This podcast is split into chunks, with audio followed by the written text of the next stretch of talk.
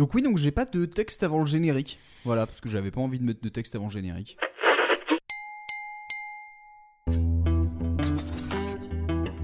Beurrer de la cracotte. Beurrer de la cracotte. La cuisine, tu me lâches. hein. Dans la cuisine, c'est moi le patron.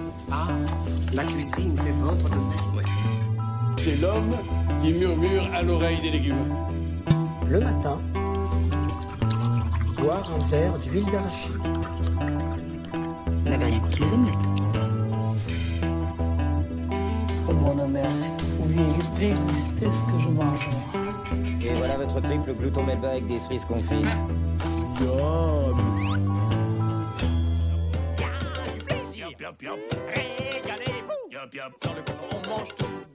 Bonsoir auditeurs gourmands, et prends place pour cette 14e édition de La Tartime, l'émission qui chaque mois tente de créer des liens entre les familles musicales et plus si affinités. Et ce soir, il y aura des affinités. Hasard du calendar ou timing calculé pour aborder ce thème, on va parler des gens qui s'aiment, quelle que soit la forme, ces couples inspirés dont la relation pousse à la créativité.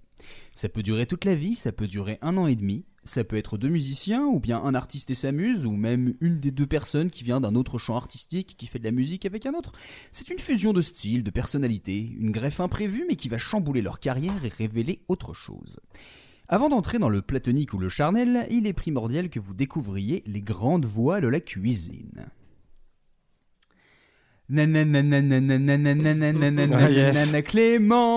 Ah, nous ne négligerons pas l'introduction d'un homme qui nous nourrit des sonorités inattendues, de chansons françaises novatrices noyées pendant des années par les combines minables d'une industrie qui normalise la niaiserie et nuit à la notion même d'initiation à la mélomanie. Ces nantis qui nous narguent avec leur argent qu'ils aillent niquer leur nanana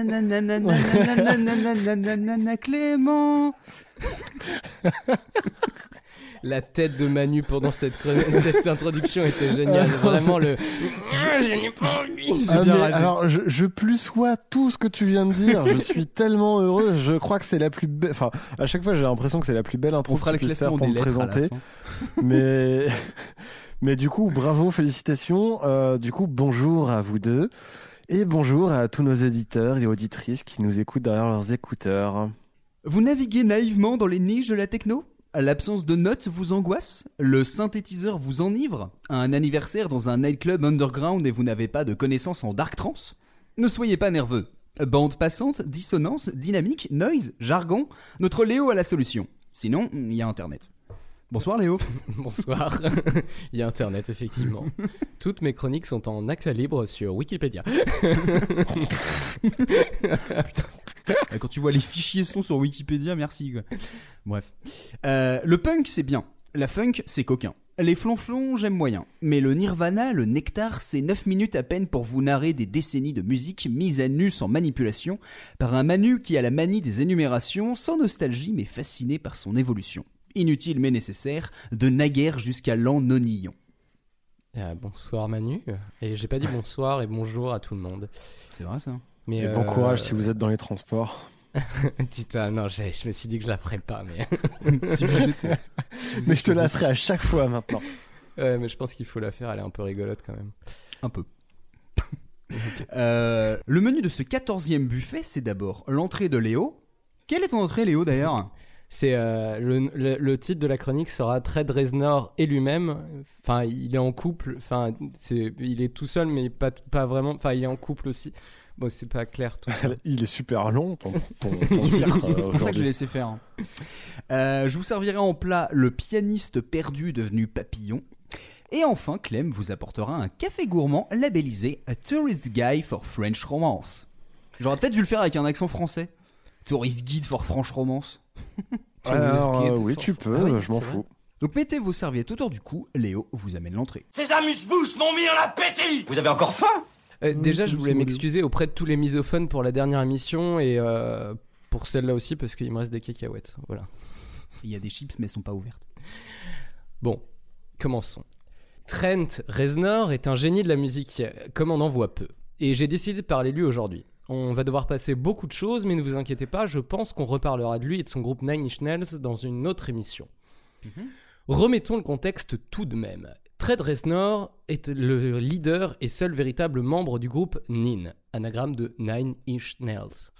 Trent commence sa carrière vers 1985 lorsqu'il travaille dans un studio de musique en tant qu'assistant ingénieur du son et concierge. Il profite de l'équipement pour enregistrer la démo d'un album. Il y joue de tous les instruments excepté la batterie qui est par conséquent une boîte à rythme. Il finit par être signé par TVT Records, un label indépendant. Le premier album de Nine Inch sort en 1989 et s'appelle Pretty Hate Machine. En 1995, il deviendra disque de platine. Pas anodin pour la première production d'un artiste indépendant. Et dès ce premier opus, on voit où Trent veut nous emmener. Nine Inch c'est du rock industriel dans ce qu'il y a de mieux. Des boîtes à rythme mélangées aux gros riffs de guitare, des mélodies de synthé envoûtantes et dérangeantes et un chant parfois crié, parfois murmuré. can't take it. No, you can't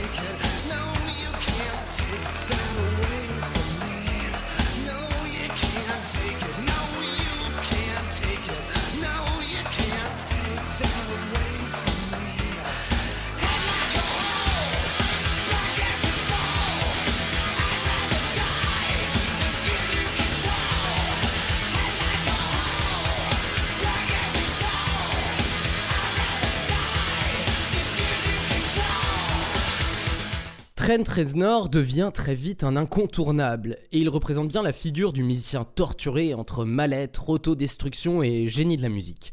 Sur scène, les synthés et boîtes à rythme sont remplacés par des guitares électriques rendant le groupe presque inclassable. Nine Inch n'invente pas le rock metal industriel, mais le sort de la confidentialité pour l'amener au grand public. Je pense qu'en France, nous sommes un peu passés à côté, mais aux États-Unis, ce fut un raz-de-marée. En 1994 son, sort The Downward Spiral, la spirale infernale, qui sera classée au top 2 du Billboard US à sa sortie. Ce qui est selon moi assez impressionnant pour un album comme ça. Il est un peu plus rock et moins électronique, et j'ai envie de laisser Manu le décrire. Mais avant, un petit extrait slash medley.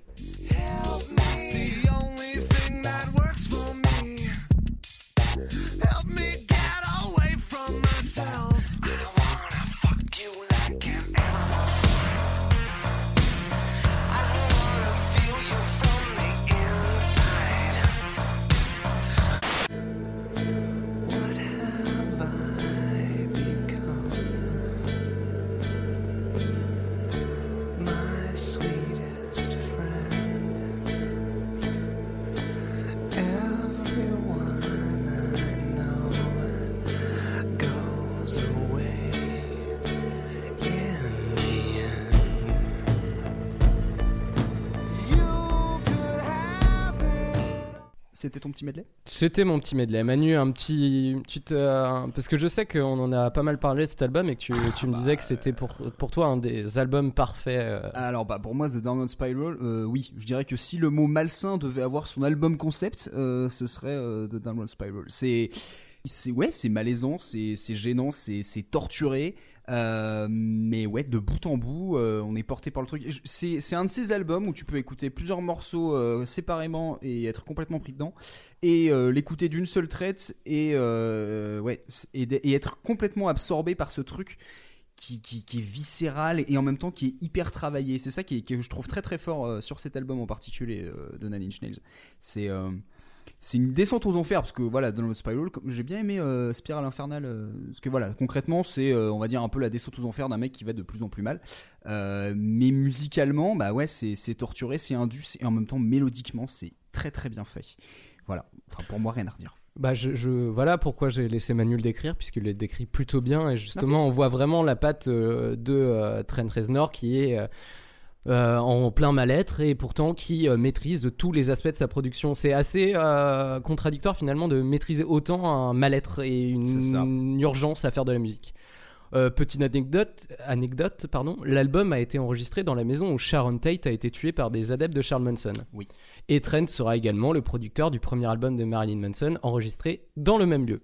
alors apparemment il Non, savait pas Non, il le savait pas avant, mais il a dit euh, ouais, en fait, c'était quand même pas mal. Euh, en fait, je pense que ça a en fait, Ah, ils ont c'est installé tous les trucs, truc on leur a dit après, il a fait ouais, bah, ça correspond bien à l'ambiance. oui oui par contre oui ça c'est clair Alors, les années 90 sont une décennie mouvementée pour l'artiste. À la fois adulé et détesté, il est au sommet de sa gloire, mais semble faire face à un mal-être très important. Alcoolique et drogué, comme à mon avis euh, une bonne majorité des rockstars, il ne fait que très peu d'apparitions sur l'espace médiatique. Euh, comme tu me l'avais dit, Manu, et je suis assez d'accord avec ça, c'est un peu une suite à Kurt Cobain, quoi. Euh, un peu cette. euh, ah, il est. Non, mais enfin, dans, dans- Kurt Cobain a laissé apparaître ce, ce- ce truc-là, sur, en tout cas sur euh, MTV et tout ça, en fait, sur la. Hum, Disons que c'est symptomatique d'une époque, Ouais. mais la forme est. Et je, je pense Ah que oui, non, c'est pas sur la ressenti- forme, c'est plus Voilà, sur le fond, en fait, sur ça. le. C'est voilà, on va dire si vous aviez mal euh, au milieu des années 90, euh, c'était vendeur. Profitez-en. Euh, L'album With Teeth sort en 2005 et ce serait le moment où l'artiste laisse ses démons de côté pour devenir un peu plus heureux. Parce que oui, on le décide Non, plus sérieusement, il a fait des cures de désintox, du travail sur lui-même, il a sûrement été voir un psy. Bref. Euh, C'est quatre ans plus tard où il annonce qu'il est temps d'arrêter Nine Inch. L'homme serait peut-être arrivé au bout de quelque chose. En 2009 euh, se passe également un heureux événement. Il se marie avec Mary Queen Mending. Cette dernière est la chanteuse du groupe West Indian Girl, dont voici un extrait.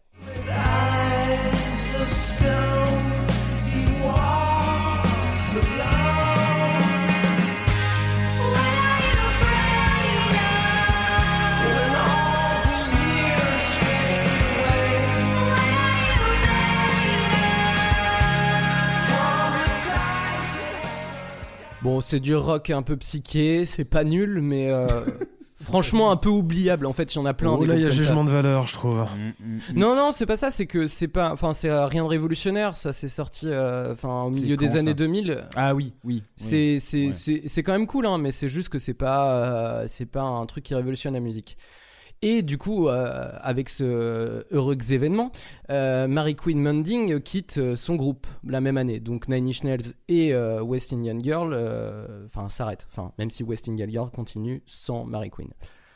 Et voilà, c'est tout ce que ça vous apporte le couple. Ça y est, le mec est rangé, il fait plus de musique. Non mais vous y croyez vous? Non. Non, moi non plus d'ailleurs. Bon, plus sérieusement, qu'est-ce qu'on fait quand on est en couple? Des bisous.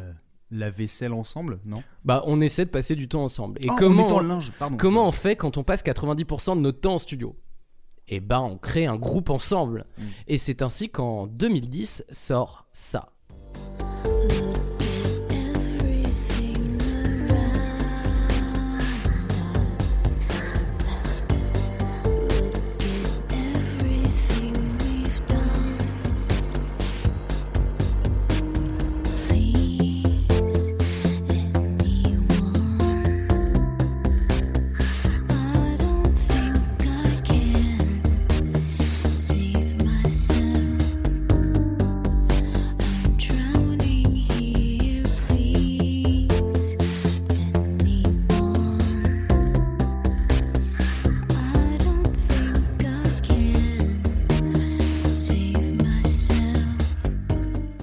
Alors, qu'est-ce que vous en avez pensé?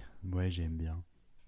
Euh, euh, alors oui, comme que je te disais euh, pendant que tu passais le truc, ça me fait penser à un truc un peu trip-hop. Alors avec une production vachement plus euh, récente, mais c'est assez marrant comme euh, la production paraît à la fois complètement déstructurée et en même temps tout semble complètement maîtrisé. C'est assez impressionnant. Euh, et euh, juste un petit truc, les petites notes de piano, je trouve qu'il y a très peu d'artistes qui peuvent être, euh, qu'on peut reconnaître sur des, des si petits bouts d'extraits de leur musique, mais euh, sur Reznor c'est impressionnant. C'est vraiment, et des fois sur 3-4 notes de piano, une petite dissonante, un changement de mode euh, où tu t'y attends pas, et tu fais bah oui, ça c'est du Reznor. Voilà. Et toi, et toi, Clément, tu connaissais ou pas? J'ai cru que t'allais redemander à Manu. Et toi, Manu? Euh, Alors non, moi je connaissais pas. Par contre, ça m'a plu. Ça ressemble un peu. Moi, je suis, j'aime beaucoup Archive et tous ces trucs là. Oui. Le Ouais, il y a un peu- tricky, il y a un- euh, le trip. Ouais, il y a un peu de trip hop, quoi. Euh, du coup, c'est vrai que c'est bien planant. Encore une fois, j'aime aussi des musiques qui me font penser à des films. Ça me fait penser à un film. J'aime bien quand on peut se faire notre propre film sur une chanson. Donc, Tu euh, vas être servi en termes de J'ai bien film. apprécié. Bah, du coup, On va écouter un film. Du coup, 2010 sort A Drowning, pardon, je ne sais pas le prononcer, euh, et un nouveau groupe est né, How to Destroy Angels. C'est du Nine Inch Nails en moins énervé et plus électronique, avec une voix de femme. Comme j'ai pu le lire dans une interview, Trent parle de la création d'How to Destroy Angel comme collective. Le groupe prend des décisions ensemble. En plus de Trent et Mary Quinn, sa femme, il y a Rob Sheridan au visuel et Atticus Ross, Ross à la musique et à la production. et c'est un revirement total dans la carrière du bonhomme. Rappelez-vous qu'il était quand même le seul aux manettes depuis le premier album, préférant programmer lui-même une boîte à rythme plutôt que d'avoir un batteur. Le groupe sort deux EP en 2010 et 2012. Je vous conseille d'ailleurs le premier qui s'appelle How to Destroy Angel, qui est vraiment excellent, et un album en 2013 appelé Welcome Oblivion, dont voici un autre extrait. Enfin, un extrait d'ailleurs.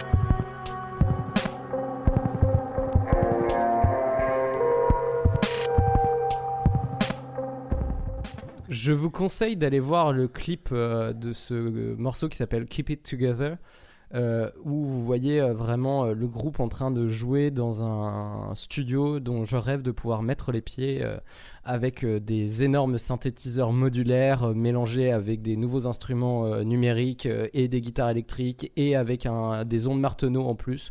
Voilà, on est vraiment sur, sur quelque chose d'assez impressionnant. Bon, comme vous avez pu le reconnaître, il y a la patte Nine Inch Nails, pour ceux qui connaissent, c'est indéniable, mais avec la voix de Mary Quinn et le son d'Atticus Ross, qui amène quelque chose de plus épuré et plus maîtrisé dans l'aléatoire.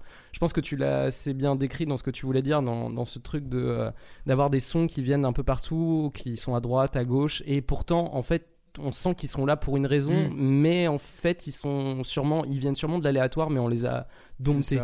C'est assez difficile à expliquer, mais je pense que euh, à- allez écouter un peu plus de, euh, de comment dire, de de To the Angel, vous allez comprendre un peu ce- ce- cette création au sens euh, très euh, électronique, enfin de, de la chose, de- voilà. 2010 pour Trent Reznor, c'est aussi l'année de sortie d'un film sur lequel il a fait la BO, et c'est, est-ce que vous savez? The Social Network. The Social Network. fait. Oui, C'est double ça. point. Extrait.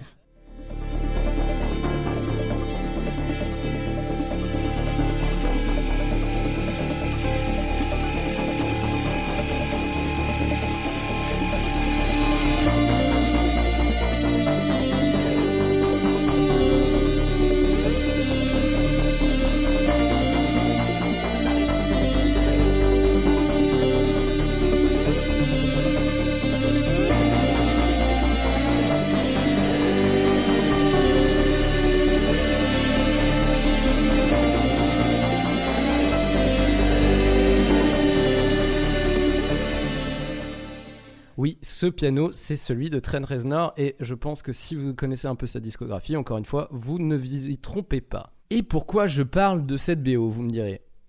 Parce qu'elle est Pourquoi signée tu de... parles de cette BO C'est vrai. Parce qu'elle est signée de Trent Reznor et Atticus Ross. Finalement, le couple créatif est peut-être plus important pour notre histoire que l'histoire d'amour du musicien. Mais qui est Atticus Ross? C'est un musicien, producteur et ingénieur du son anglais. Il travaille d'abord en Angleterre où il crée le, groupe 12 Rounds avec Claudia Sarn et Adam Holden. Le groupe se sépare en 98 et Atticus va travailler aux États-Unis. C'est en 2005 avec l'album With Teeth qu'il commence à travailler avec Nine Inch Nails. D'abord en tant qu'interprète, si on peut appeler ça quand on programme de la, enfin quand on fait de la programmation musicale. Puis en 2008, il est crédité comme compositeur sur l'album Ghost One 4.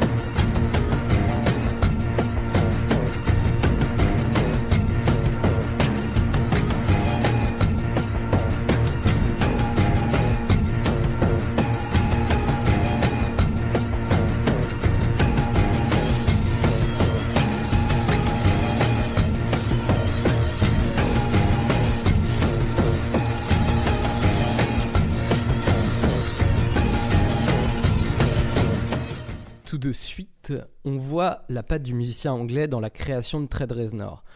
Quelque chose de un peu plus électronique jusqu'alors, en tout cas de qu'il avait perdu entre son premier album et euh, jusqu'alors, donc jusqu'en 2008 avec Ghost One 4.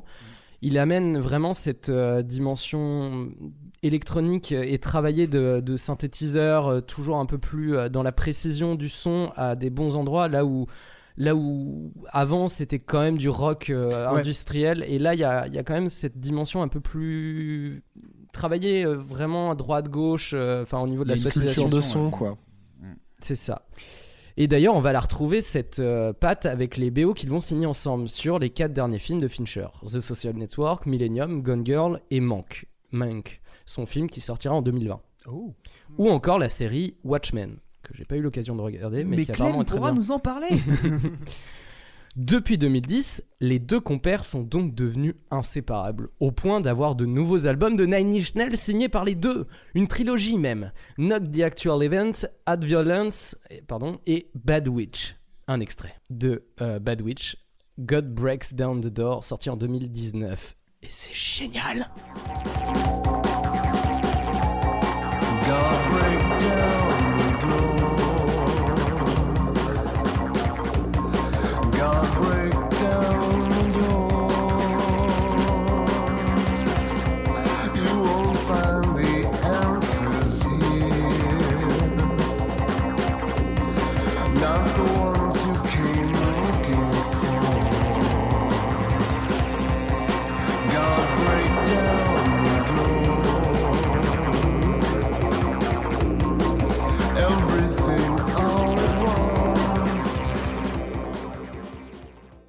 C'est marrant en fait de voir l'évolution en fait de Trent Reznor qui a quand même une approche. le- les débuts de Nine Inch Nails, c'est quand même une autre façon de faire du rock par des moyens électroniques et avec vraiment quelque chose de très industriel, de très euh, viscéral et tout. Et au fur et à mesure de voir un truc qui est plus proche de l'ambiance, je trouve. Enfin, il, Ouais.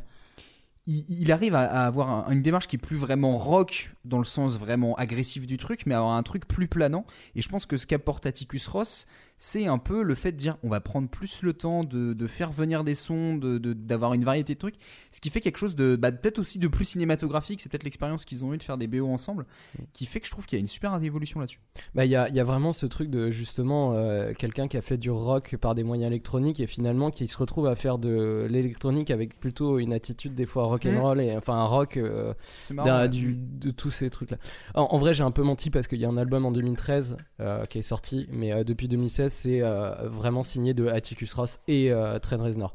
Parce que vraiment, jusqu'alors, Trent Reznor n'était que le seul maître à bord, c'est-à-dire qu'il était le seul à être crédité. Maintenant, il y a Atticus Ross dans, le, dans, les, bah, dans les crédits. Euh, D'ailleurs, vous avez entendu ce petit sexo, et bah c'est Trent qui joue. Sérieux? Bah, quand j'avais dit que c'était un artiste complet, Oui. euh, D'ailleurs, il est en fait c'est son premier instrument. Il jouait de ça euh, au, co- au, au lycée, euh, voilà, dans un petit truc de jazz au lycée. Ouais. Euh, dans les albums, il y a aussi des apparitions de Mary Queen euh, que, qui sont un peu plus ponctuelles, mais voilà. Euh, pour la création de la BO de The Social Network, Trent Reznor n'était plus le responsable à bord. Il devait suivre des consignes de David Fincher. Et il en parle comme d'une expérience agréable dans le laisser aller. Et c'est selon lui une, une- une partie qui lui a permis de justement changer entre directeur complet de ses projets et simple faiseur à, la solde de quelqu'un. Ramener son expérience pour quelqu'un d'autre. Et je pense que c'est quelque chose qui lui a permis de, justement concilier les deux. Parfois, quand on est en perte de créativité musicale, rencontrer la bonne personne vous fera progresser et évoluer. C'est ici un cas d'école où l'homme orchestre et perfectionniste dans sa musique finit par co-signer l'ensemble de son œuvre. Atticus Ross et Trent Reznor sont devenus deux amis et collaborateurs inséparables. Personne n'aurait pu prédire cette rencontre et surtout le tournant dans la carrière de Trent Reznor. Les deux parlent peu de leur relation personnelle, qui nous importe finalement peu, mais ils expliquent qu'ils sont en parfait accord sur la création musicale. Euh, tantôt l'un plutôt derrière le son, tantôt l'autre plutôt derrière la création. Les deux semblent traverser du même besoin de créer. Trent Reznor, devenu plus âgé, a donc préféré la présence d'un vieil ami dans un studio entouré de machines que celle de la solitude. Finalement, le couple, c'est aussi ça. Pouvoir se laisser aller et se permettre, parfois, de laisser l'autre nous compléter. Très joli. Bah, en même temps, sur une musique comme ça, c'est un peu facile de faire une conclusion stylée. bah oui, c'était bien exprimé quand même. Mais euh, Je te jure que si sur une musique comme ça, je te fais la recette du pot-au-feu, t'auras pas l'impression que c'est il est un peu bizarre ton pot-au-feu. Les ingrédients sont normaux, mais je sais pas, il y a un truc qui me choque. tu, tu vas avoir l'impression que j'ai tué quelqu'un pour le faire. Il y a mon des bouts de verre dedans ou comment ça se passe? Euh, bah merci en tout cas. Euh, souci. J'aurais bien aimé en, en parler plus, mais Trade Reznor c'est trop gros. Il y a trop de C'est choses. vrai. Non mais c'est vrai, faut faire des choix. hein. C'est Mm. compliqué et euh, vraiment, je, je conseille aux éditeurs d'aller écouter euh, dans l'ordre euh, The Downward Spiral, Spiral, pardon, Mm. euh, qui est euh, vraiment un album exceptionnel. Euh, moi, j'aime beaucoup euh, aussi euh, le premier Pretty Hate Machine. Manu Mm. sera un peu moins d'accord avec moi, mais que je trouve qu'il Ah, est plutôt un autre ouais. attrait. Euh, With Teeth aussi, qui est vraiment Ouais. un- très rock en fait, très pop en fait presque. Ah, carrément. Bah, il y a euh, Dave Grohl a bossé, euh, notamment Ouais. a fait des plusieurs parties de batterie dessus. Il est vraiment, il est plus propre. euh, Ouais, c'est ça. Il est plus pop en fait. Il, est, plus, dans l'industrie a- commerciale un peu. il- il a- il- en fait, il est très fort entre un peu guillemets dans ses contradictions. C'est pas vraiment des contradictions, mais il y a un truc qui est toujours très intéressant sur euh, sur Trent Reznor et notamment, enfin vraiment, enfin Nine Nails, mais pas que finalement sur Trent Reznor en général, c'est que euh, par exemple pour parler de Pretty Hate Machine, t'as quelque chose de très rentre dedans. C'est on t'en fout plein la gueule. Euh, moi je sais que enfin après voilà c'est pas euh, mon avis là-dessus on s'en fout mais c'est vraiment juste je trouve ça je trouve ça super intéressant de voir au fur et à mesure l'évolution de au début c'est vraiment rentre dedans et au fur et à mesure il te met en place des ambiances qui sont qui sont propres, qui sont maîtrisées et même au fur et à mesure qui te donnent l'impression qu'en fait c'est joli, c'est propre, c'est tout doux et en fait derrière quelque chose de malsain caché. Et le fait qu'il bosse avec Fincher, moi je me rappelle quand euh, j'ai su justement qu'il faisait qu'il allait faire la BO du, de, de- de Social Network, je me suis dit Fincher aurait pas pu trouver un musicien plus à même de représenter exactement l'esthétique de Fincher dans ses films, c'est-à-dire te donner l'impression, te, te montrer un film La maîtrisé maîtrise- de A à Z, techniquement Ouais. et dans le propos, et te donner l'impression que tout est beau, tout est propre, tout est lisse, et en fait il y a quelque chose de très, de très dérangeant et très malsain derrière. Et, la musique le, complète parfaitement quoi. La, science de la fausse note, en fait, je trouve, c'est vraiment le truc qui est toujours là, qui est dissonant. Tu sais pas pourquoi, tu sais pas comment ça se fait, mais il est à cet endroit-là et il est à la perfection à cet endroit. Et euh, oui, donc, euh, enfin, pour revenir sur la BO, enfin sur la BO, pas la BO, mais sur euh, la disco de, de Trent Reznor, allez écouter au moins ces trois albums-là, et puis allez écouter How to Destroy Angel, qui est, c'est plutôt court. Il n'y a pas une discographie énorme. Et en vrai, euh, le dernier, le tout dernier album qui est, qui est vraiment exceptionnel. Enfin, enfin moi, qui, qui est très court en plus, qui est presque un. En fait, je sais même pas pourquoi ils appellent ça un album. c'est un EP, EP. plutôt Non, c'est un album. Il est classé en EP alors que les deux sont des, les deux avant sont des EP.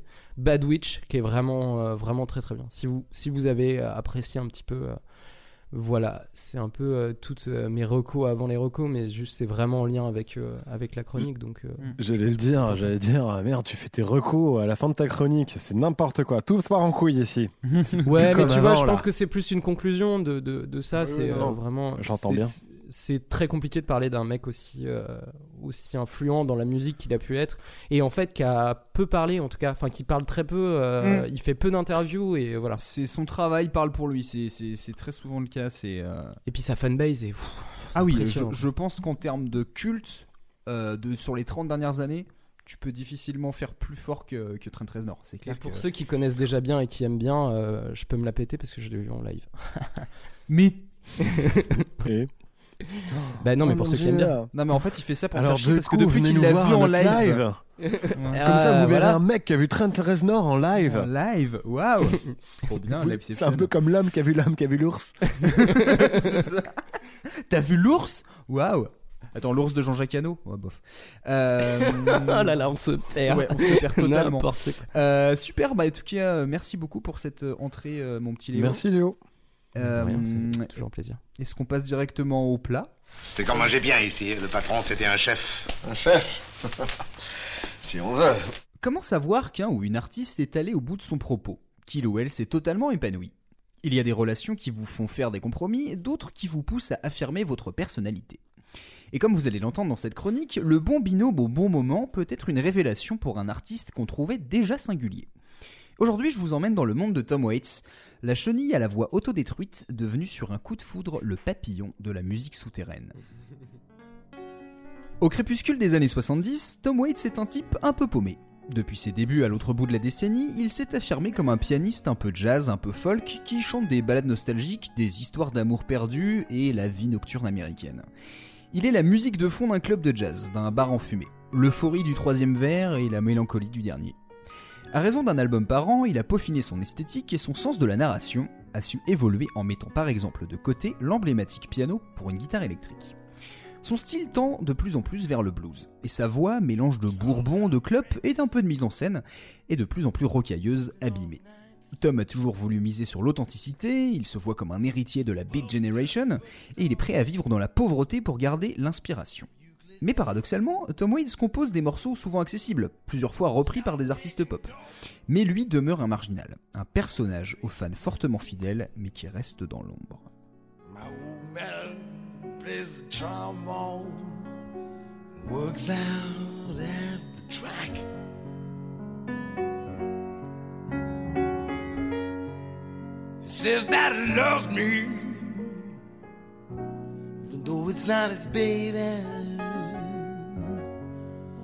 He says that raised him up like he was on son.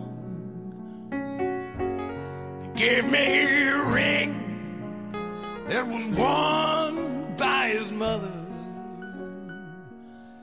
It takes me out dancing every Saturday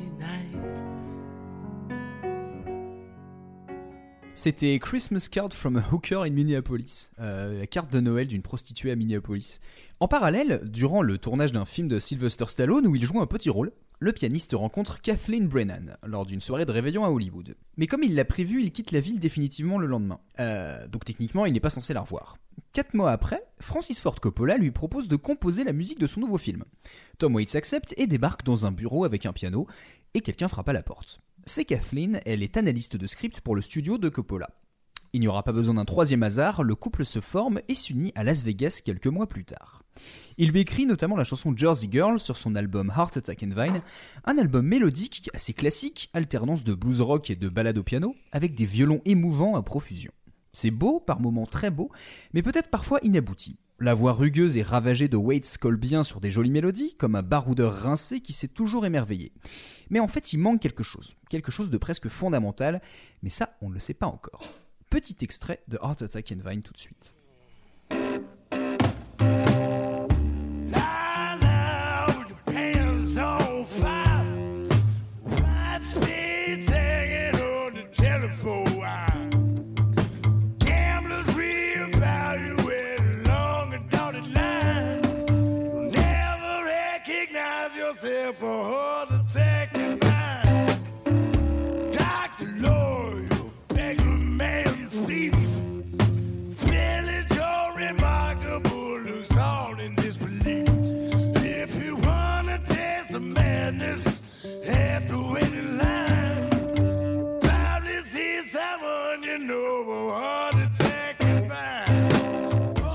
Tiens à préciser que cet homme que vous entendez actuellement n'a que 40 ans quand il enregistre ça. Putain, ça sent le bourbon cette histoire. Ah bah oui, je te le fais pas dire, ouais. Donc voilà, donc c'était Heart Attack and Vine sorti sur l'album du même nom en 1980. Et donc entre-temps, euh, je crois même quelques semaines après, il épouse Kathleen Brennan qui va un peu changer sa vie et sa carrière. Je n'ai pas juste épousé une belle femme, dira-t-il plus tard, j'ai épousé une collection de disques. Je suis sorti de l'œuf dans lequel je vivais, je m'étais cloué le pied au sol et je tournais en rond à faire le même album. Grâce à Kathleen, il va changer ses influences et découvrir notamment Harry Partch, un artiste des années 40 qui créait ses propres instruments et sa propre notation musicale. Et d'un autre côté, Captain Beefheart, le musicien qui faisait n'importe quoi alors qu'en fait tout était calculé. Selon Tom, une fois qu'on a écouté Beefheart, c'est difficile de le retirer de ses fringues. Ça tâche, comme du sang ou du café. Petit extrait d'un authentique ovni, Trout Mask Replica.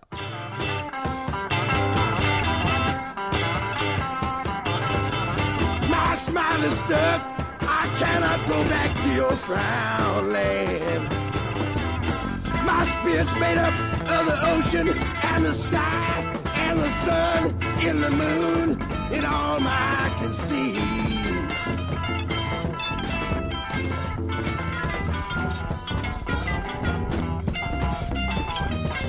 I cannot go back to your land of gloom where black. Je précise que je n'ai pas coécrit cette chronique. Euh, alors moi je tiens à préciser quand même que si c'est la première fois que vous entendez ça et que vous trouvez que ça ne ressemble à rien du tout, c'est normal. Euh, après, si vous l'écoutez plusieurs fois, vous allez vous dire mais en fait c'est pas du tout aléatoire son truc, c'est qu'il a complètement prévu le truc. C'est très très chelou à écouter, c'est-à-dire qu'on dit on dit mais ce mec il sait pas jouer, c'est n'importe quoi. Et en fait c'est euh, comme on dit en anglais un acquired taste, c'est un peu t'apprends à apprécier au fur et à mesure, mais ça reste quand même un ovni, hein, soyons clairs. Donc notre héros va s'écarter de l'alcool, mais aussi de son manager, son producteur, et sortir de sa tête un projet qui le travaille depuis plusieurs années. Swordfish Trombones. Et Madame Waits va prendre les commandes pour pousser le poète paumé. C'est vraiment elle qui m'a dit écoute, tu peux le faire. C'est une super DJ et elle a commencé à me passer plein de disques. Je n'avais jamais pensé que je serais capable d'avoir la responsabilité totale du résultat final de chaque chanson. Elle a vraiment coproduit le disque avec moi, même si elle n'a pas été créditée. Elle a été l'étincelle et l'alimentation. L'idée fondatrice de l'album est vraiment venue de Kathleen. Le résultat sort en 1983. Nous ne sommes plus dans le bar, nous partons directement dans l'underground.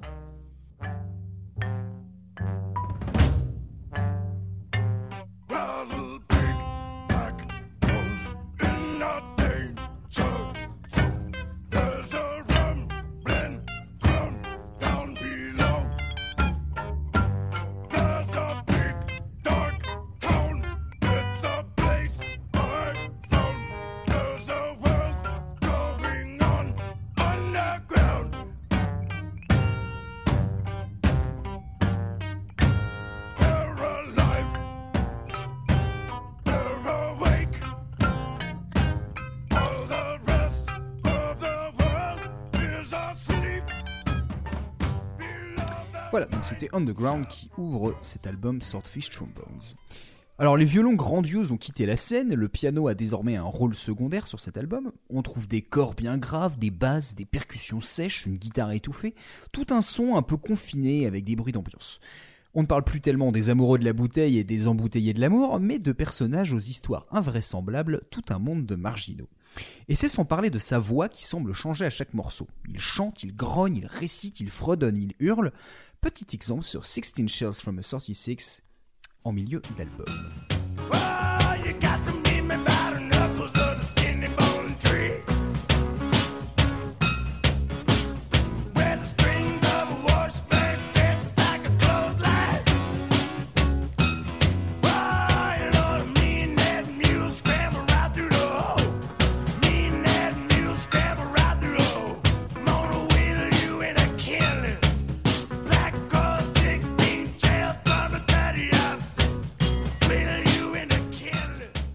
Donc c'était euh, 16 Shells from the 30 Out 6. Je vous ai même pas demandé depuis tout à l'heure justement qu'est-ce que vous pensez un peu de cette euh, variation euh, de passer justement de ce style très piano blues et tout. Là on arrive sur un truc qui est complètement différent. Vous en pensez quoi?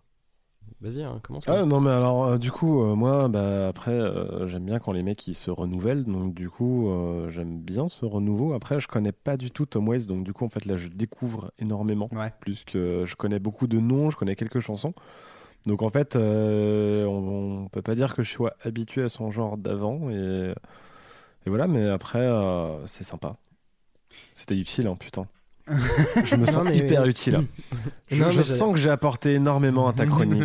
J'allais dire à peu près la même chose. Moi, je connais pas hyper bien Tom Waits. C'est vrai que c'est un truc. Par contre, il un- en fait, il a sa voix et je trouve que justement là, le- par rapport à ce que tu nous as fait écouter, les deux premiers extraits, les deux suivants sont plus. euh, En fait, trouver la bande son de quelque chose de, en fait, de sa vie plus que faire du blues. En fait, C'est ça. Il y a un truc un peu dans le, le premier euh, premier extrait là de euh, comment- Underground Ouais. où j'ai un peu l'impression d'écouter du euh, du euh, enfin de voir un- la BO d'un Alice au pays des merveilles mais en fait c'est euh, Tom Waits au pays des merveilles et c'est un Ouais. truc ch- complètement chez père Bah comme quand il avait fait, alors on peut en parler vite fait parce que j'en ai pas parlé dans la chronique, euh, il avait euh, participé sur euh, euh, l'Imaginarium du Docteur Parnassus Ah. de, de Terry Gilliam. Il a un petit, oui si, si, si, il a un petit rôle dedans et ça lui colle tellement bien en fait, c'est-à-dire cette espèce de truc à moitié euh, féerique mais fantastique, euh, tu sais, f- fait avec pas grand chose quoi. Euh, mais alors après, moi, je sais que Tom Waits, je connais quel- depuis quelques temps, notamment euh, grâce à notre euh, notre cher ami euh, Monsieur Pierrot, Monsieur 1323, qui qui a été un peu, d'ailleurs, j'en ai parlé un petit peu avec lui de cette chronique, parce que c'est vrai que lui m'a fait écouter beaucoup Tom Waits, mais en fait, j'avais pas écouté de façon chronologique, et c'est là qu'en fait, je, je comprends vraiment la transition, et c'est vrai que c'est assez impressionnant de voir. il y a un côté très agréable, très posé dans les premiers albums, et là on arrive sur un truc où on se dit ah ouais en fait il pouvait totalement faire ça, on le sentait pas du tout venir. Les ingrédients, on les a déjà goûtés ailleurs, mais ce qu'il raconte avec et comment il les agence, ça ne s'apprend pas. J'aurais même tendance à, dire que ça ne se copie pas. C'est un peu comme une sculpture faite de cailloux et de pierres lisses dont on se demande comment elle tient debout. Exemple avec un mariage de xylophone et de basse acoustique sur la chanson titre Swordfish Trombone.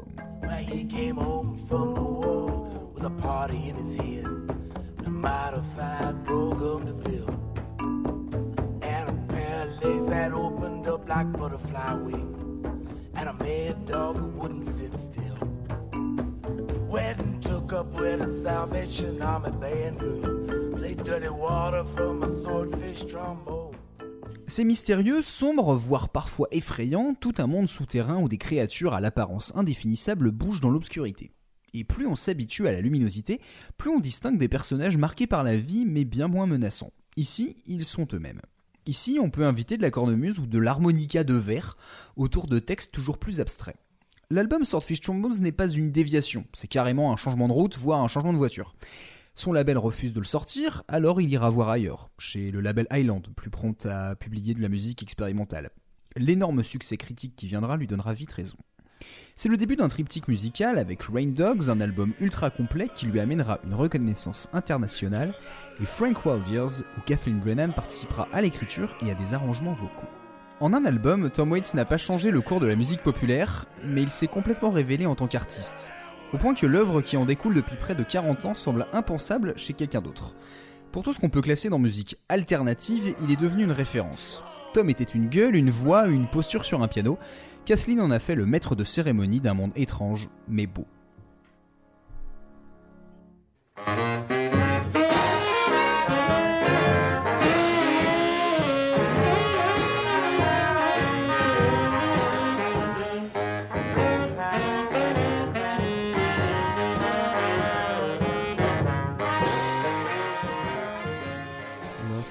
Coup, moi, ça m'a donné envie de découvrir euh, un peu plus euh, Tom Waits. Euh, Là, tu m'as fait une bonnes petite mises en, bouche. Oui, euh, avec grand plaisir. J'aimerais bien une petite sélection parce que c'est toujours le genre de choses euh, que je trouve euh, très volumineuses à attaquer. Excusez-moi, la Oui. fatigue me fait perdre mes mots et du coup, j'en utilise d'autres qui sont pas forcément Bah, adaptés. Non, non, mais t'as raison. t'as quasiment 50 C'est exactement ce qui s'était, c'est exactement ce qui s'était passé avec euh, Pierrot qui m'avait dit va écouter du Tom Waits, va écouter du Tom Yates. Et j'ai écouté, j'ai fait ouais, trop de choses ouais, et puis du coup tu ça sais se pas par quel même, morceau prendre, donc du coup là en fait ça m'a fait un bon, euh, un bon, euh, Mm. un bon euh. Oui, merci. Oh, Pantomime Pantonnier. Ouais, quand tu trouves pas tes mots, tu, tu prends ceux qui viennent Ah ouais, et des vache. fois ça fait des surprises. tu Et, travailles euh, beaucoup trop toi en ce moment, c'est ça? Ouais, un petit peu. Et, et donc du coup, euh, bah, en fait, euh, j'ai bien envie d'en écouter plus. Je dirais qu'il y a une petite sélection à faire, et puis aussi en fonction de, de, de l'humeur dans laquelle on est. Il y a certains albums qui font, qui font mal au moral, où on, on se dit que bah oui, enfin, finalement l'alcoolisme n'est pas une si mauvaise euh, solution. Euh, Bon, après si tu comprends pas les paroles, ça va ouais, mais t'as as, l'humeur générale, t'as certains trucs où... le- Je sais pas, je trouve ça presque joyeux moi comme truc, c'est alors, très bizarre mais euh, c'est un peu le- Tu sais c'est pas en fait, je trouve il y a rien de il y a rien de flippant en fait, je trouve ça juste réconfortant mais c'est le mal-être mais genre pas je trouve Tu qu'en vois, fait, on parlait de mal-être euh, avec Trade Reznor. ouais, c'est ça. Reznor, c'est bien plus angoissant, je trouve. C'est l'inverse, je trouve qu'en fait il y a une espèce de. je- vais faire un peu de la poésie à trois sous, mais il y a un peu euh, euh, de la- une sorte de poésie du désespoir, mais du coup ça en devient presque de l'optimisme en fait. C'est Oui. finalement, tu vois lui en particulier, mais on va dire toutes les chansons, tous les personnages qui créent un peu autour de ça. euh, on se dit c'est des gens qui sont complètement largués et tout, qui sont forcément à la marge. Et en même temps, bah, pff, ils en ont survécu et puis bah, ils font leur vie et ça n'empêche pas que, bah, avec les moyens du bord, ils s'en sortent. C'est, en fait, c'est assez marrant parce que le, le mec vient du blues, va faire autre chose, mais ça reste du blues dans le sens où, euh, malgré toutes les peines que tu peux avoir, tu vas en tirer quelque chose de, de positif. Tu vas, enfin, en tout cas, tu vas incarner quelque chose de euh, où il y a de l'espoir, où il y a où il y a un peu de l'optimisme. Et euh, il y a vraiment, ouais, il y a il y a, il y a vraiment une beauté, euh, une beauté très particulière et, et je pense très sincère derrière tout ça. Alors bien sûr avec beaucoup de théâtralité comme comme il a su le faire, mais ouais, c'est vraiment un personnage. Très qui bon acteur d'ailleurs dans Coffee and Cigarette, il me fait beaucoup rire. oui, mais de- de- dans plusieurs rôles où je l'ai vu, j'ai dit tu peux. C'est pas juste une gueule, tu vois. Il y a vraiment une posture derrière où tu te dis bah, il, il incarne quelque chose de, de, de- Ouais, je dirais que si tu dois rencontrer un alcoolique repenti dans ta vie, je pense que Tom Waits c'est pas mal. hein. C'est ça, ça te redonne un peu. Bizarrement, ça va te redonner peut-être un peu, un peu la pêche. Euh, Est-ce qu'on jouerait pas ensemble? Très bien, on se fait un Oh, Monopoly, un si. Cluedo. euh. Allez, Attends, quel un est le pire jeu à jouer à distance? Euh, Bah, à peu près tous. Bah, un jeu de cartes, euh, genre du poker, vraiment. Oh non, un Cums. Un bon vieux Kems, ah ouais j'avoue. Veuillez rendre hommage Au glorieux fromage quand l'appétit va tout bas. Donc pour ce petit jeu, j'ai décidé de vous faire une sorte de quiz spécial couple musicaux à base d'un peu de vrai faux, de QCM, bref un pot pourri d'anecdotes qui ne vous serviront sans doute pas. Mais si un jour on vous kidnappe et qu'une des réponses vous sauve la peau, dites que c'est grâce à nous et donnez le lien de la tartine à votre ravisseur. et, et- et demandez-lui de mettre 5 étoiles. Ça. Et faites-lui écouter en premier ces artistes dérangés. La folie. Première question assez simple. euh, Jack White et Meg White des White Straps ont longtemps fait croire qu'ils étaient frères et sœurs parce que personne n'aurait pris au sérieux un couple marié qui fait de la musique. Vrai ou faux? Pour moi, c'était plutôt un truc de euh, juste pour éviter qu'on leur fasse chier sur leur euh, vie privée en fait. Je crois que c'était ça, mais je, je me dis D'accord. peut-être de la merde. Donc je dis faux moi. Donc pour toi c'est faux. Pour toi Clem c'est vrai? Ouais, bah, je dis vrai, comme ça au moins je suis. pff, je m'en fous. Non, mais attends. Euh, Commence pas des... Euh, chier là Ah, attends. euh, non, non, mais. euh, Non, mais oui. Allez, je rejoins Léo, c'est faux. Allez. Donc. Eh ben si en fait c'est vrai. Ah bah voilà, merci Euh, Léo. Jack, Jack White en fait il a dit euh, que en fait si euh, il s'était présenté en tant qu'homme et femme ou euh, copain copine, euh, tout le monde leur a dit ouais bon ok. Alors qu'il dit euh, voilà si on si on se dit qu'on est frères et sœurs, les gens font ah ça c'est intéressant. Donc il dit en fait ça a changé un peu l'approche, c'est que les gens s'intéressent plus à la relation qu'on a entre nous, mais bien à la musique qu'on fait. Donc voilà. Ouais. Deuxième question. En 1973, le guitariste Chris Stein rejoint le groupe The Stilettos et tombe amoureux d'une des chanteuses, Debbie Harry. L'année d'après, ils quittent ensemble l'aventure pour créer un projet novateur entre punk et new wave. Est-ce que vous connaissez ce groupe? Non. Tu, tu peux épeler euh, les noms que je les tape euh, rapidement Gros Euh, non, je- euh, c'est c'est vraiment la question. C'est genre, est-ce que vous connaissez ce groupe? Bah attends, non. Est-ce que j'ai Non, le, le but c'est de trouver justement c'est quoi le nom du groupe justement. euh. Attends, c'est quelle dit- année? Alors le groupe c'est ce enfin voilà ils, ils se sont rencontrés en 73. The Stilos. euh, ils, ils sont partis et du coup en 74 ils ont fait leur 74, groupe ensemble. un Quel, groupe. quel, quel pays? Anglais. Enfin Angleterre oui. t'as compris. Ce qui est intéressant, c'est que c'est vraiment la chanteuse qui est primordiale dans l'histoire. C'est vraiment Debbie Harry. Une chanteuse Ah, de Blondie. Voilà. Ah, ok. Non, mais j'avais pas fait gaffe au nom. Et ça m'a fait marrer en fait de me dire qu'en fait ils ont créé le groupe ensemble euh, parce que on a un peu le truc de oui bon bah ils ont chopé une chanteuse alors que non c'est complètement l'inverse c'est vraiment elle qui mène le projet et qui justement avec ce guitariste euh, qui était son mec euh, ont vraiment lancé ce, ce projet là quoi. Troisième question. Deux jeunes Suédois se rencontrent en juin 66 et commencent à composer ensemble. Puis chacun rencontre une chanteuse. C'est l'occasion parfaite pour former un groupe qui va imposer la pop disco dans le monde entier. Ah bah. Mais au sein d'ABBA, qui était-il? A et B B et A Les deux A ou les deux B? C'est pas ABBA Tu sais, genre euh, AB. Oui, c'est AB. Abba, bravo, tu as éplé Abba. Félicitations. Euh, Ouais, mais- Je crois que c'est A, A et B et B et A. Ouais, Hmm. moi j'aurais dit ça aussi. Attention, je la refais. Attends. Au sein d'ABBA, les deux, les deux types, c'est qui? Est-ce Ah. que c'est A et B? Ah, les Est-ce deux que c'est B et A? Est-ce que c'est 2A ou est-ce que c'est 2B Moi je dirais que c'est. Ah, j'en sais rien en fait. Voilà. A et tout. B. Je suis, euh, je suis euh, le, le participant euh, numéro 2. Donc si Euh, vous l'ignoriez, j'ai- la honte parce que du coup, j'ai fait un épisode de Quoi la baise là-dessus. Ouais, euh, Et je l'ai écouté récemment et il est très bien. euh, donc si vous l'ignoriez, les lettres d'ABBA sont les initiales des membres. Agneta, Björn, Benny et Annifried. Donc ce sont les eh ben non, au B, milieu. putain. Les deux B là au milieu. Annie Fried, c'est un nom ça? Annifried, oui. On l'appelait Frida, mais c'était bien Annefried. Ils sont suédois. hein. Oui, bah écoute, euh, c'est pas pour ça que les Suédois doivent se permettre tout ce qu'ils veulent. Alors, j'ai Euh, entendu dire qu'en Suède, ils s'appelaient tous tous les mecs s'appelaient Léo et toutes les meufs s'appelaient Léa. C'est vrai? Waouh, Mm. la chance. En, en ton honneur. Waouh. En Depuis Suède quel- en plus. hein. Depuis, euh, depuis quelques, euh, depuis un an, depuis le début de la tartine. Mm. il y a des naissances, il y a des pics de Léo dans le monde, c'est impressionnant. Euh, donc oui, donc les deux bébés, donc euh, on a Björn Ulvaeus et Benny Anderson. Euh, ce qu'il faut savoir, c'est qu'ils bossaient déjà ensemble avant et ils ont continué à bosser ensemble bien après, puisque ils ont fait des comédies musicales pendant une dizaine d'années, adaptées dans je sais pas combien de langues. Donc oui, on va dire que finalement, ABBA, c'est presque qu'un moment en fait dans leur carrière commune. Quatrième petite question, donc là on retourne sur un vrai faux. Deux célèbres guitaristes anglais se sont réunis à la fin des années 80 pour faire un groupe de pop dance baptisé Electronic. Vrai ou faux? C'est vrai. C'est faux. Non, c'est vrai. J'argumenterai pas. hein. Alors, Ça me dit quelque chose à électronique. la question est plutôt de savoir si tu dis vrai, qui sont ces deux guitaristes? Euh... Et ben voilà, t'avais qu'à dire faux. Anglais euh, assez connus.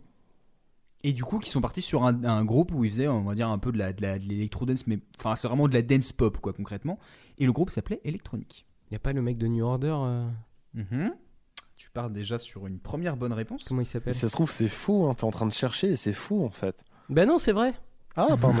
j'ai pas dit. Attends, Il a pas dit que c'était Il faux, mais vu qu'il est en train de me dire, vas-y, trouve-moi les deux. euh, bah ouais, du coup, il y a, y a le mec de New Order, ça, je, je, Ouais. je, je pense. Enfin, ça. Et sinon, ai Moi, je dis idée. bluff. D'accord. Il y a pas un, un- le mec de pas Sid Vicious, mais l'autre de.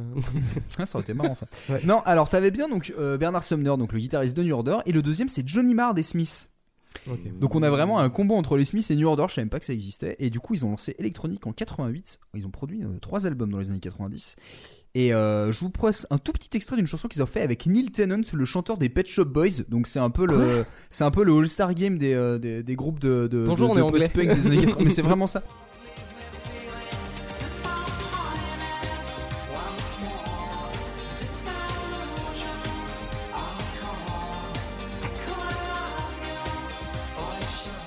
Alors c'est très typé fin 80. Moi je sais que c'est le genre de musique, ça me, T'aimes pas j'essaye. hein. je te jure j'essaye. J'aime pas du tout non plus. Là où New Order, pour moi, arrive à bien. Mais en fait, c'est trop pop, ce qui fait que je trouve ça beaucoup trop kitsch. C'est surtout ça en fait. Ouais. Faudrait voir la même chanson produite par Trent Reznor. Oh Et ben, c'est pas con ce que tu dis. On vient de se regarder au même moment en disant genre. Je peux pas Hmm. garantir que j'aime, mais en tout cas, euh, j'ai vu un truc intéressant là-dessus qui disait euh, si tu prends des styles que t'aimes pas du tout et qu'en fait tu changes la musicalité, enfin la façon dont la musique est faite, est-ce que d'un coup ça te permettrait de plus l'apprécier? Je pense. Ça me rappelle une grande discussion qu'on avait eu avec Clem euh, d'ailleurs sur euh, est-ce que finalement bien une chanson des années 80 euh, qui en fait mériterait juste un petit coup de polish? Et tu te dis en fait euh, t'as beaucoup de chansons des années 80 tu réécoutes tu fais oh c'est tout kitschoun mais je suis sûr que tu changes la prod Il y a trop de santé. il y a, y a beaucoup, beaucoup ouais mais c'est ça et synthé. puis, Non, en fait, il y a trop de synthé pas maîtrisé et pas ça. bon. Bah, c'est parce que c'était nouveau à l'époque et du coup dès qu'il y a un truc nouveau on joue avec exactement et, et du coup on fait n'importe quoi mais il y a des très bonnes chansons des années 80 où t'enlèves un peu de synthé tu rajoutes deux trois guitares des trucs comme ça ça, ça fait des très ça. bonnes chansons Mais Ouais. étrangement, les synthés les plus cheap, le ce sont ce- c'est ceux qui sont restés. hein. Tu vois, genre même les Hum, boîtes à rythme les plus cheap, genre ouais. la TR-808, qui est la, la, T- enfin, la boîte à rythme la plus cheap de l'époque. eh ben, Mais en comparaison, ce qui est marrant, c'est que ceux qui maîtrisaient déjà plutôt bien leur son, euh, Ça a pas vieilli. ça a pas bah, euh, Dépêche Mode. Enfin, Ouais. c'est-à-dire que tu prends euh, Dépêche Mode euh, fin 80, tu regardes, tu fais putain, c'est déjà tellement bien maîtrisé, tu réécoutes ça maintenant, tu fais bah Violator, il tient toujours. Bref, c'est pas la question, là on est en train de faire une grosse aparté. et je suis Euh, d'accord Merci, ça me fait plaisir. Euh, cinquième et dernière question, attention, c'est un truc un peu con. Loulou, l'album de Lou Reed et Metallica en 2013, est un chef-d'œuvre? C'est pas moi qui le dis, c'est David Bowie. Vrai ou faux? Non. Il y a vraiment eu un album David Guetta, euh, David Guetta, euh, Lou Reed et Metallica, hein, putain. Laurie des Metallica. pourquoi tu parles de David Guetta? Je sais pas, C'est- c'est la t'as parlé de David Guetta. David Bowie, David Guetta, Oui, pour moi David c'est la même. Ouais, Oh, Oh là là, il y a un mec de l'autre côté de la rue qui a lancé une Léo bouteille. fut hein. viré de la tartine Je crois qu'il a été viré de la terre carrément. Non, je sais pas pourquoi j'ai dit David Guetta. Donc ouais, donc euh, Loulou est un chef-d'œuvre d'après David Bowie. Vrai alors ou faux je pense que c'est vrai moi je pense que c'est faux. c'est bien. Vous à chaque fois vous donnez toujours des, des Je réponses pense que inversées. c'est quelqu'un d'autre qui a dit ça. Euh, alors, l'information, on la tient de la veuve de, de Lou Reed, euh, qui a exprimé. Alors, la source, c'est quand même qu'elle l'a dit pendant un speech au Rock'n'Roll Hall of Fame, donc euh, bon, elle l'a pas dit voilà en secret dans un magazine. Euh, David Bowie lui a dit c'était son meilleur travail, que c'était un peu son chef-d'œuvre. Il dit un jour, ce sera comme Berlin, donc Berlin qui est vraiment un album emblématique. Il faudra juste le temps que chacun comprenne un peu le truc. Et ben, 5 ans après, c'est toujours, enfin, 7 ans après, c'est toujours pas le cas. Donc, J'ai pas. jamais entendu parler de cet album. Et ben, tant mieux. Il y a des gens qui estiment. moi je crois que j'ai essayé pas- de l'écouter un jour Je crois que j'ai écouté un deux nul. morceaux. Il s'est fait défoncer, mais vraiment, il s'est fait défoncer à sa sortie parce que c'était c'était c'était pas maîtrisé puis ça faisait vraiment de la posture. Alors après c'est pas juste pour faire un jugement euh, de base, mais en tout cas l'image qu'on en garde c'est vraiment d'un- échec euh, vraiment d'un échec retentissant qui était d'ailleurs le dernier album Reed est sorti. En même temps, ils ont fait des trucs bien Metallica dans les années 2000. Je passe. Euh, Ils ont sorti une bière, je crois. Ah oui, c'est vrai. Oui, tu en parles avec. Dr Steinme- Steinmeier. Sternheimer. s'il te plaît. Euh, après ces cinq petites questions, j'avais juste un petit truc rapide à vous faire. Si j'ai appelé ça le lancer de crackers. Euh, en fait, ça va être une sorte de truc de rapidité. Je vais vous donner le nom des artistes, donc des- de, de- de deux personnes dans un duo, et vous devez me trouver le nom de leur duo, donc le, le nom sur lequel ils étaient co- sous lequel ils étaient connus. D'accord Attends, on est en train de refaire le truc des, des inconnus là. C'est ça Stéphanie de Monaco Ouais, J'y ai pas. Le pire, c'est quand j'ai écrit, j'ai fait merde, Laurel et Hardy. Merde. Euh, donc voilà. Euh, donc voilà. Je commence par Annie Lennox et Dave Stewart. Ah, euh, Stone et Chardon oh, tu fais mal là. Non, je... Annie Lennox. Si, Annie Lennox, ça me dit quelque chose. Vas-y, tu- ouais. En plus, je tiens à préciser à l'auditeur que vu que euh, Clément est à, à distance, euh, il aura un Ouais, mais j'ai quand même très peu de- d'espoir que vous trouviez du premier coup. hein, ça me paraît. Là, Ah moi, bah, j'ai pas. Annie Lennox me dit quelque chose. Annie Lennox et Dave Stewart, c'est Eurythmics. Ah, oui Euh, Oui, effectivement. Euh, ensuite, Big Boy et André 3000. Ah, c'est Ou euh, André 3000, mince, putain, euh, Outcast. Outcast.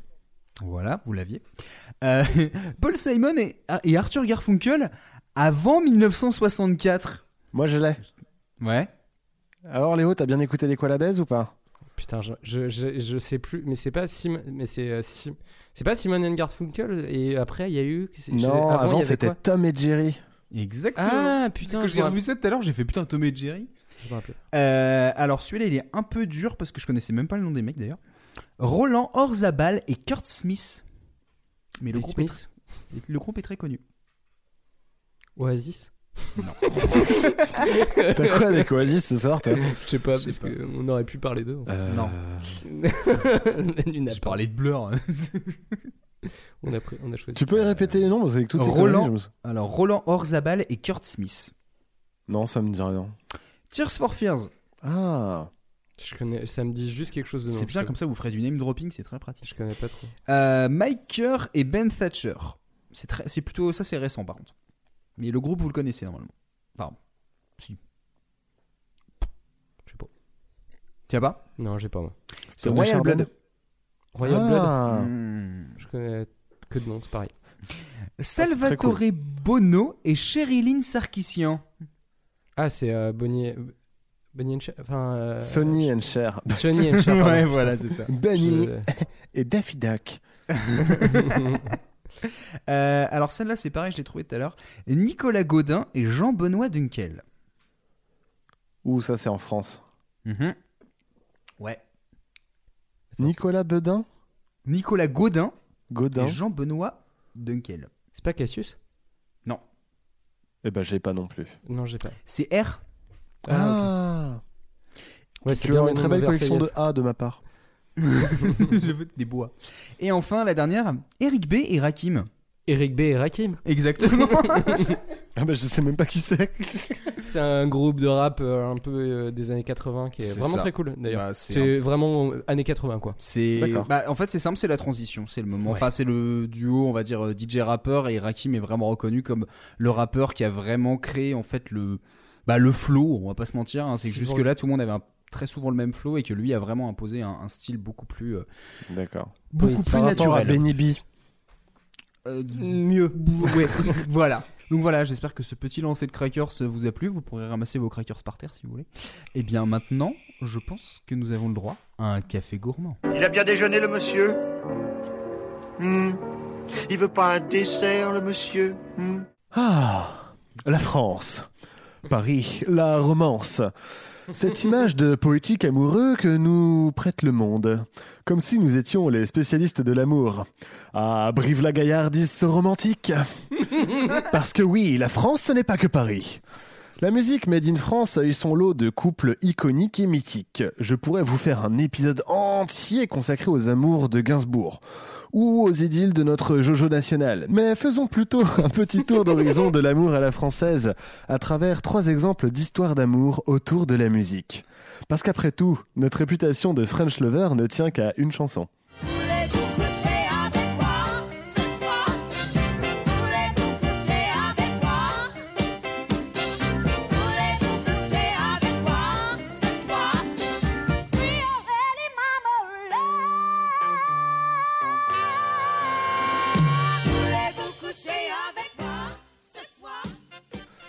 Alors vous avez reconnu euh, la chanson?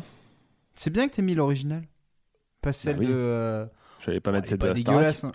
Non, mais t'as celle de. Merde, c'était Christina Aguilera et je sais plus qui Je c'était. pensais l'autre. que c'était elle l'original. Et bah voilà, tu vois, c'est pour ça que je dis Eh ça. bien Non, non, bah non, c'est un vieux vieux truc. Voulez-vous C'est- coucher avec moi Bah, je savais pas. Ça m'a toujours fait marrer qu'on leur ait appris une phrase qui est quand même pas si facile que ça, tu vois. C'est Oui, surtout en forme interrogative. euh, c'est ça. et- Dites et- donc, vous et- là-bas, est-ce que ça vous dirait de passer la nuit à mes côtés?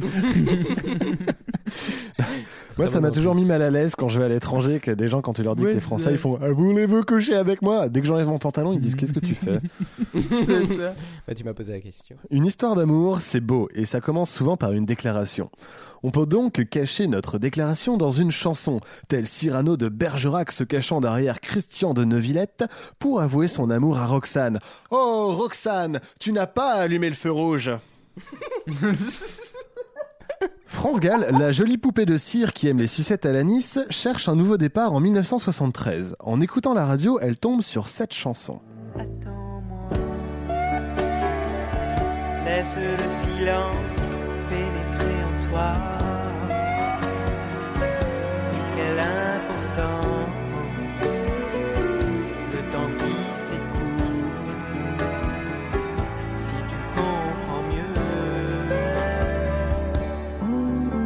Demain,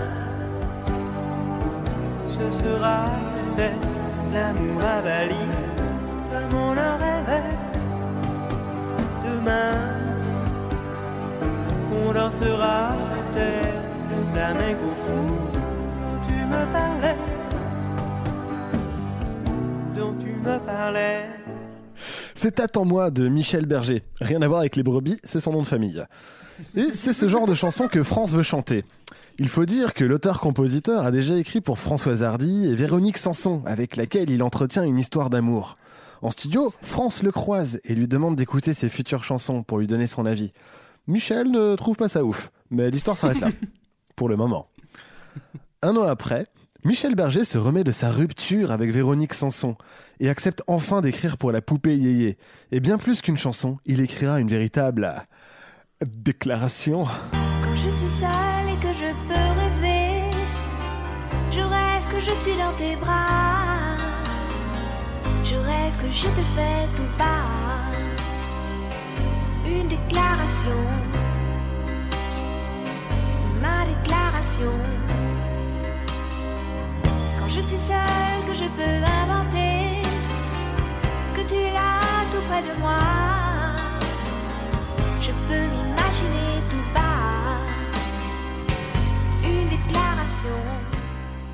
Leur collaboration musicale deviendra une histoire d'amour discrète jusqu'à leur mariage en 1976. C'est la seconde naissance artistique de France Gall. Elle enchaîne les hits spécialement écrits pour elle par Michel Berger. Musique, Si Maman Si, Elle là, elle là, les chansons préférées de Léo, quoi. Tous les plus grands succès de France sont issus de leur relation. D'ailleurs, je pose cette question qui me taraude depuis des années ici. Est-ce que la groupie du pianiste le regarde jouer du piano debout?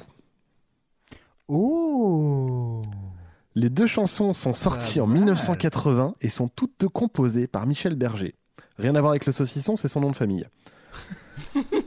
Malheureusement, Michel Berger succombe d'une crise cardiaque en 1992, quelques mois après la sortie de leur album en duo Double Jeu. Les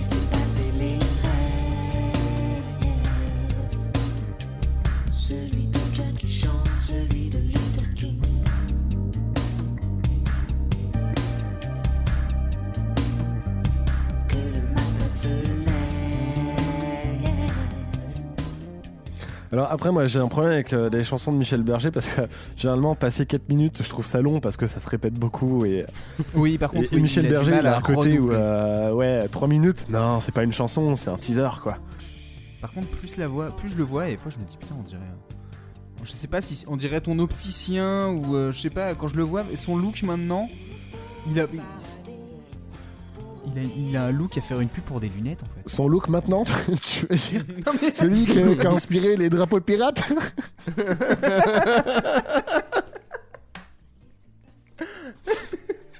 Putain. tu te démerdes, tu reprends là-dessus. C'est toi qui as dit son look maintenant. Mais y a pas la ponctuation à l'oral, merde. Il y aurait bien une virgule sinon. Ah putain, en plus, c'est pas drôle ce que je dois dire derrière. Bref, changement d'histoire. L'amour, parfois, ça fait mal. Car rien ne se passe vraiment comme prévu et ça finit mal. Remontons à l'enfance de la chanson française quand elle était encore môme. L'histoire de deux individus partis de rien qui atteignent les sommets ensemble. Je vais donc laisser Léo faire cette partie de chronique. Pourquoi? Parce que tu, d'habitude, je laisse les gens faire mes chroniques. oui, c'était une petite blague. Le 7 juillet 1946, dans une France qui se reconstruit, Edith Piaf donne un tour de chant au Club des Cinq, un cabaret situé faubourg Montmartre, à Paris. Pas une association de gamins détectives qui cherchent à savoir qui, où qu'il est passé le chat de la mère Michel. Ils Dans ont la un salle chien, attends. De quoi? Oui, ils ont un chien. Déjà, on dit le Club des Cinq et en fait, t'as quatre gamins et un chien. C'est c'est bizarre quand même. Dans la salle se trouve Marcel Cerdan, le bombardier marocain. Pas de panique, si vous ne savez pas qui est Marcel Cerdan, voici un très rapide résumé. C'est une légende de la boxe française. Vous en voulez Ok, plus court. Bah, il y a Wikipédia. vous en... vous, en... vous en voulez plus Oui. 114 combats, 110 victoires et 4 défaites. Des stats qui feraient pâlir de jalousie n'importe quel joueur de Street Fighter. Ce soir-là, le courant ne passe pas du tout entre la star de la chanson française et le champion. Après tout, on ne peut pas plaire à tout le monde, qui que l'on soit.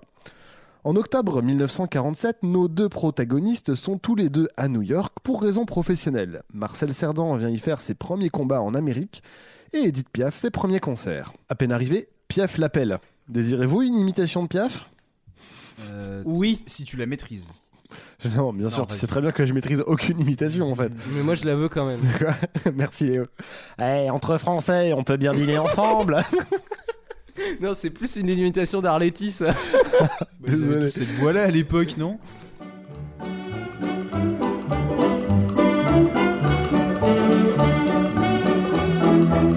Allez, venez, Milord, vous asseoir à ma table. Il fait si froid dehors.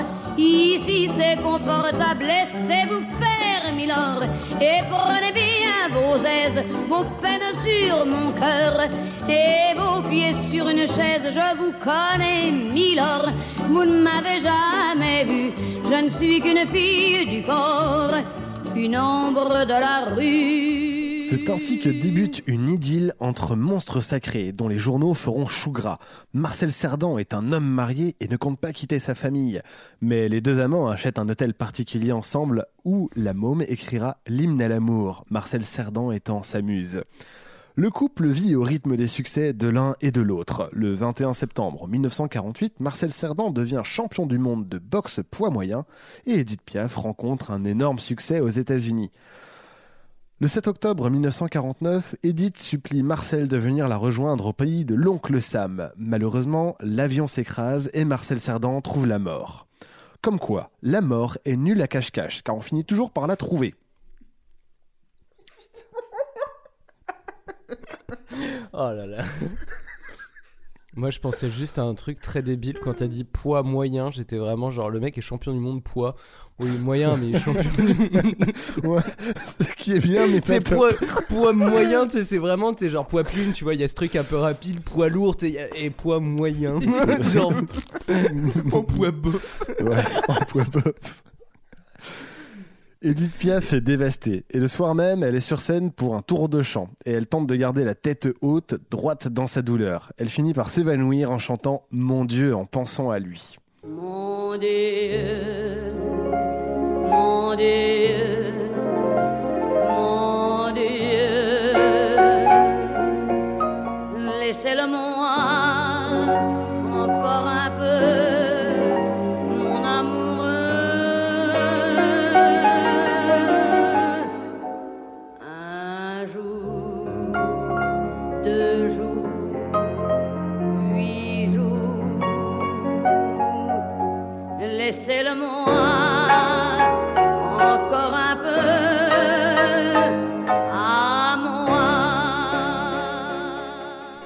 Piaf aura d'autres amours par la suite, mais ne se remettra jamais vraiment de ce drame. Alors déjà, est-ce que vous connaissiez cette histoire avec Marcel Cerdan? Ouais, ouais, ouais.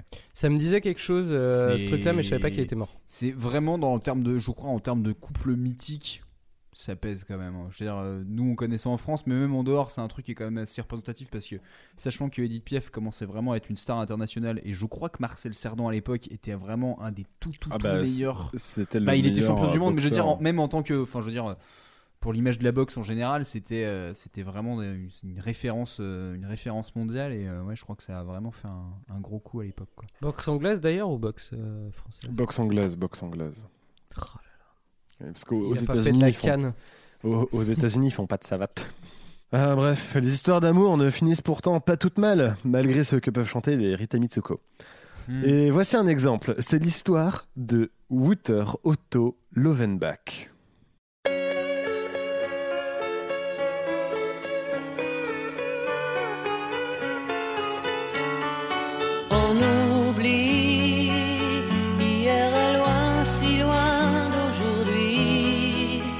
Il m'arrive souvent de rêver encore à l'adolescent que je ne suis plus.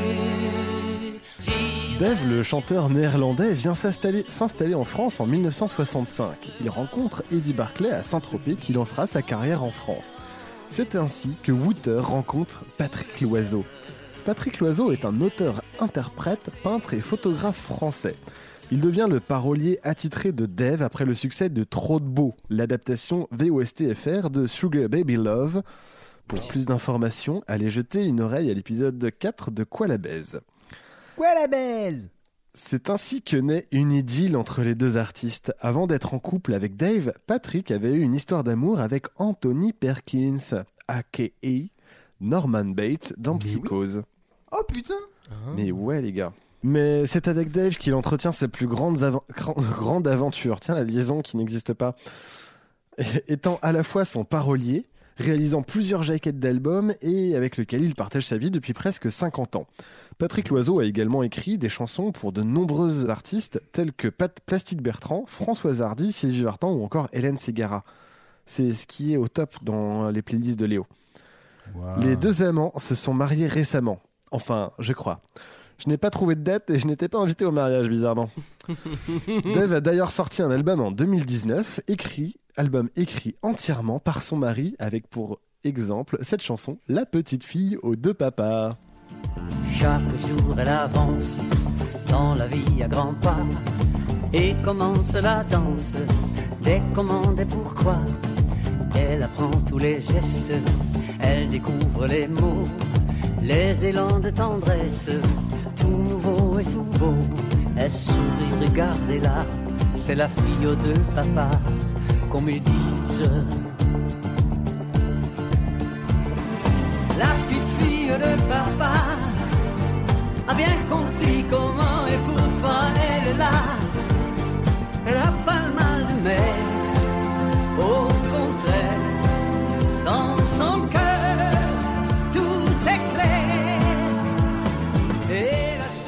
Voilà, voilà. Après, J'aimerais savoir comment la fille de Dave et de son mari ont euh, apprécié cette chanson. Ah, je sais, je crois qu'ils n'ont pas d'enfants, mais ils ont des chiens. C'est pour ça du qui n'a rien à voir. Voilà, alors du coup, juste pour vous raconter l'anecdote du bouquin de, de, de Dave, c'est euh, quelqu'un que je connais, une collègue de travail qui adore quoi la baise et qui a trouvé ça et qui me l'a offert du coup. Donc j'ai un livre de cuisine qui est les, les, les, les recettes de cuisine de Dave. Et du coup, il est super bien comme bouquin et en plus, il te raconte un peu pourquoi il fait ses recettes, tout ça, et c'est rigolo. Rassure-moi, voilà. t'as pas genre 40 recettes au Gouda? Non, non, non, mais même pas. Mais putain, alors là, justement, bah, alors, justement, ce dimanche, enfin, ce, ce week-end, je cuisine Dave, figurez-vous. Parce que je me suis dit, tiens, je vais faire enfin, après avoir écrit cette chronique, je me suis dit, je vais enfin faire la cuisine de Dave. J'ai sélectionné deux recettes et je vous en dirai des nouvelles plus tard. Ah, mais j'espère, ouais. Putain, Euh, dans le prochain Outer Team, euh, tu pourras- en live, tu pourras ramener des petits plats de Dave en vrai. Putain, c'est tellement tartine quoi. c'est- Je vais, je vais vous faire des recettes de cuisine inspirées des artistes Mais dont on oui. dans l'émission. Ah putain, j'ai pas hâte de manger euh, le truc inspiré par Train 13 Nord. ouais, je suis pas sûr. Je suis pas sûr que ça se digère très bien, ouais. Oh, Mm. Bref, j'espère que vous avez apprécié ces trois histoires d'amour autour de la chanson française. Alors oui, c'est pas simple. Des fois ça finit mal, des fois ça finit bien, on s'aime, on se trahit, on est trahi, on peut même s'aimer à plusieurs. Bref, c'est complexe et c'est tant mieux. Parce que ça donne plein de matière pour faire des chansons. On chante l'amour pour essayer de l'expliquer et surtout pour le comprendre. Allez, c'est tout pour moi. Je vous, aime et je vous fais des bisous. Des bisous, des bisous, des bisous. Des bisous, des bisous,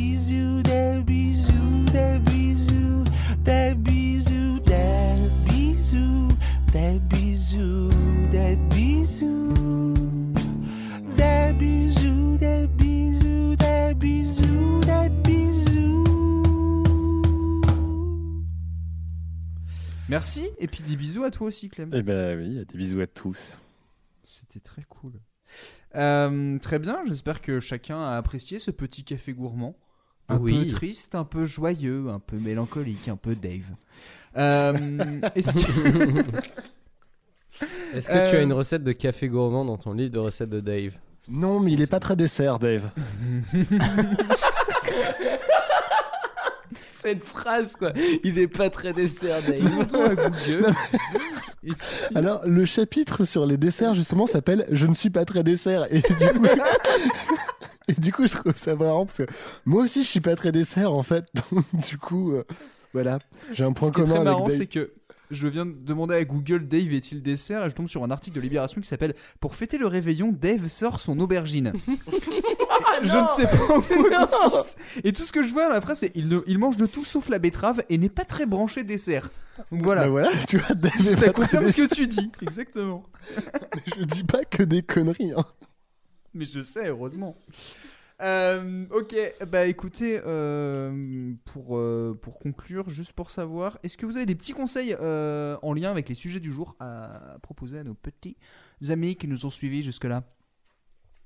Euh, Moi, moi, moi, juste, enfin, euh, Moi, moi, moi, moi, moi, moi, moi. Non, euh, j'ai déjà fait mes petits conseils euh, du euh, de tout à l'heure sur euh. Nine Inch Nails, euh, donc réécoutez tout Nine Inch Nails.